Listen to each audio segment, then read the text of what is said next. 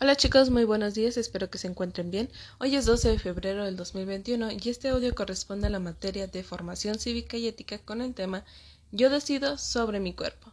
Recordando que lo iniciamos el viernes pasado y ahorita le vamos a dar continuidad recordando que también tu cuerpo te pertenece plenamente y esto implica que tienes derechos, responsabilidades y pues no hay que olvidar que estás en un proceso en el que poco a poco te vuelves adulto, es decir, que vas a ser responsable, como también ya lo trabajamos el mes pasado, sobre las decisiones que uno toma. Los derechos que tienes sobre tu cuerpo están relacionados con la libertad de la que gozas para poder hacer con él lo que te parezca mejor además de elegir los mejores hábitos para poder gozar de tu salud. En lo general debes de cuidarte, alimentarte y dormir bien, recordando que también tienes que dormir tus ocho horas diarias y desayunar, comer y cenar con este, alimentos sanos. Debes de cuidarte, tomar agua, eh, hacer ejercicio por lo menos 10 minutos o 30 minutos al día y además pues también identificar quiénes son tus verdaderos amigos y quiénes no. Como hemos eh, dicho, como lo he estado comentando, no estás solo, estás en un proceso, tienes a tus, a tus papás, a tu hermana, a tus hermanos, em, a tus maestros, a la directora, a cualquier profesor, persona adulta con la que confíes, te puedes dirigir.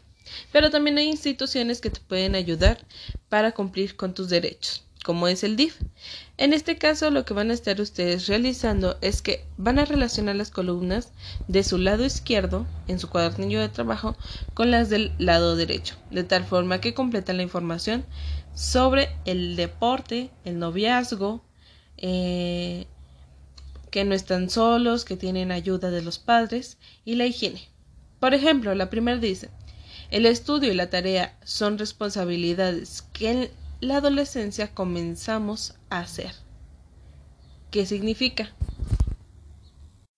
Bueno, la mejor forma de completar esta es la de solos y sin la ayuda de los padres, de tal forma que se leería el estudio y la tarea son responsabilidades que en la adolescencia comenzamos a hacer solos sin la ayuda de los padres. Ya a partir de que ustedes llegan a la secundaria, ustedes se van a responsabilizar un poquito más de sus estudios. ¿Qué quiere decir? Bueno, ya no llevan eh, las materias de, de educación primaria, sino llevan varias materias con diferentes profesores y los cuales cada uno van a ir encargando tareas y ustedes tendrán que ser responsables de, anotar, de estudiar, de verificar que todo se esté cumpliendo para el, eh, el derecho a su educación, que lo estén cumpliendo de una manera magnífica.